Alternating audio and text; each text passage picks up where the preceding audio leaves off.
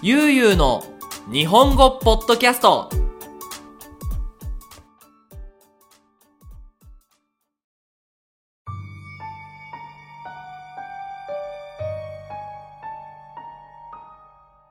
はい。皆さんゆうゆうの日本語ポッドキャストへようこそ。今日はですね以前やった怖い話シリーズということで今回は実際僕があった怖い話について皆さんに話していこうと思います。この話すごく長い話になるので皆さん頑張って聞いてもらえればと思います。まあ簡単に言うとですね僕は子供の頃からある一人と言ったらいいのかな幽霊を見続けてきたんですね。これは女の人でいろいろな服を着ているわけなんですね。僕が初めてこの幽霊を見たのは小学校2年生の時。うちの近くに三角公園という公園があるんですね。そこでまあ小学生ですから友達と遊んでいたわけです。その時の遊びはかくれんぼといって子供がね隠れて一人鬼がその隠れている子供を探すという遊びなんです。でそのかくれんぼをしている時僕が鬼になって三角公園の中友達を探すわけなんですね。でもその時友達たちは意地悪をして三角公園の外に隠れていたんです。ルール自体は三角公園の中で隠れるというルールだったので僕は頑張って探しても探しても友達がいないなどうしてかなと困っていてふっと滑り台を見た時に滑り台の上にある女の人が立っていました。その時その女性は古い着物を着ていました。おかしいな。なんでこんな時に着物を着ている女の人が滑り台の上に立ってるのかなと。よーく見ようとした時に「ゆうすけ!」と友達を呼ぶ声が聞こえました。僕は振り返ったら友達が来て「ああごめん。ゆうすけがこんなに探すとは思わなかった。みんな外に隠れてたんだよ」と言って走ってきました。僕は「ああよかった。あでもさっきの女の人」と滑り台を見るとその女の人はいなくなっていました。それからというもの僕が一人の時になぜかその女の人が出てくるようになりました。ある日僕が一人で帰っている時基本的に小学校は3人4人で帰るんですがその日はみんな風邪をひいていたんですね。そこで僕が川沿いの道を一人で歩いている時目の前に女の人がいました。その時には白い長いワンピースを着ていました。これ不思議なもので顔はよく見えないんですけどその時の僕はあいつもの女の人だと思ったんですね。で歩いていくと女の人も少しそうですね15メートルぐらい先を歩いていきます。ちょっと怖くなった僕は早く歩くようになりました。そして川の反対側におじさんが犬と散歩していたので「すみません」と言って前を見くとまたその女の人はいなくなっているわけです。不思議なものでその時に別に悪いことをされたわけでもない。ちょっと気持ちが悪いなと思っていました。ただある日のことです。その日僕は家にいました。弱い雨が降っている5月のことです。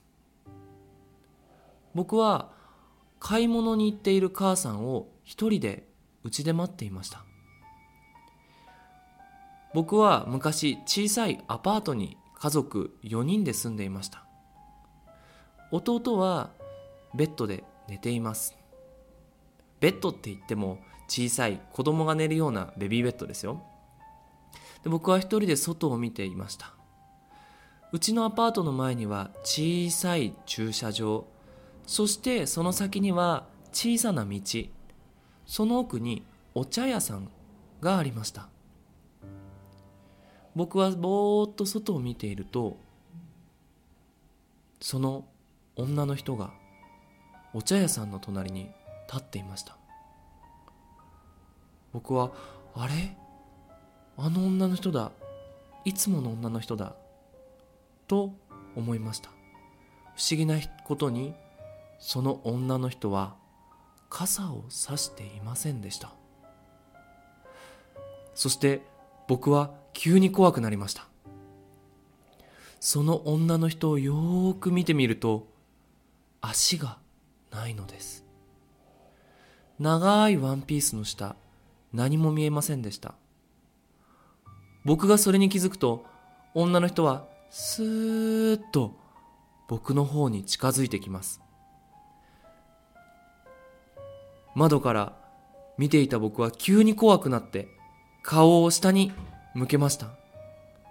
そうすると、ドアから、どんどんどんどん、どんどんどんどんドアを手で叩く音が聞こえました。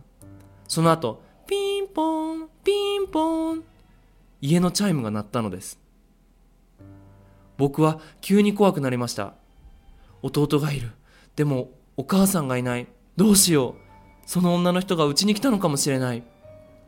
ただチャイムは鳴りやみません。ピンポンピンポン。怖くなった僕はゆっくりインターホンを取りました。ガチャそうすると「ゆうすけ!」その声は僕のお母さんの声でした「ゆうすけなんで開けてくれないの?」あごめん。女の人が。うちのお母さんは。私女だから。あそしてドアをの鍵を開けるとお母さんがそこにはいました。それからもその女の人をよく見続けました。でもある少し不思議な経験があったのでそれも話したいと思います。僕が高校生の時の話です。僕は水泳部といって、まあ、泳ぐ部活に入っていました。その部活はとても強い部活で毎年大会で優勝する人がたくさんいました。ですから練習も大変です。5月のゴールデンウィークの時期に合宿といってみんなである田舎へバスで行ってそこで5日間ずっと練習をするという簡単に言うと旅行のような練習をしました。そして一日中泳いでとても疲れた後僕はその日プールの電気を消す前に忘れ物がないか確認する仕事がありました。コーチの先生が「おいユうスケ電気消すぞ確認しろよ」僕は「はいわかりました。ちょっと待ってください」電気が消えました。そうするとプールサイドの隣にあった椅子のところに女の人が座っていました。僕は急に怖くなって「先生電気をつけて!」先生が「どうしたんだよ!」パン。電気がつきました。いやさっき椅子に女の人が。先生が「お前練習しすぎて頭おかしくなったんじゃねえか。どこに座ったんだよ。いやさっきあのあの椅子に。私たち二人は椅子の方に目をやりました。そして急に怖くなりました。その椅子とその椅子の下はびしょびしょに濡れていたのです。先生と僕はいやここが濡れるはずないよな。今でもどうしてあの椅子が濡れていたのか僕らには分かりません。ずっと見続けてきたこの白い女の人ですが最後の瞬間が訪れるわけです。つまりもう僕は今その女の人を見ることができません。そしてその意味もよくわかります。その女の人を最後に見たのは大学生の時でした。僕は東京でアルバイトをしながら大学に通っていました。大学がある駅は JR 中央線の水道橋駅。もし日本に行ったことがある人は東京ドームと言ったらわかるでしょうか。大きい野球のスタジアムがあるところです。その近くの居酒屋で僕はアルバイトをしていました。いつもアルバイトは大変です。夜11時半まで働きます。僕は埼玉県に住んでいるので終電最後の電車が12時8分。アルバイトが終わると急いで走って駅まで行って家に帰るわけです。あるクリスマス大学ももう終わる頃です。その日も僕はアルバイトをしていました。東京ドームの近くは冬になるとイルミネーションがとても綺麗です。カップルがたくさんいてロマンチックなデートをしています。その中僕はアルバイトを疲れたアルバイトで疲れた体を引きずりながら家へ帰るわけです。その日もアルバイトが終わってああ疲れたなでも急がないと終電に間に合わないと思っていつも通り急いで東京ドームシティという東京ドームの周りにある簡単に言うとテーマパークのようなところを抜けて後楽園という駅へ向かっていました。でもその日は少し様子が違いました。いつもだったらイルミネーションが綺麗で若い人がたくさんいる東京ドームシティですがその日は電気が消えていました。そして誰もいなかったのです。おかしいな。イルミネーションの工事でもしてんのかな。まだついてるはずなんだけどな。不思議に思った僕は周りを見ることにしました。そして急にあ自動販売機に行ってコーヒーでも買おうかなとコーヒーを買ったのです。今でもどうしてその時にコーヒーを僕が買ったのかよく分かりません。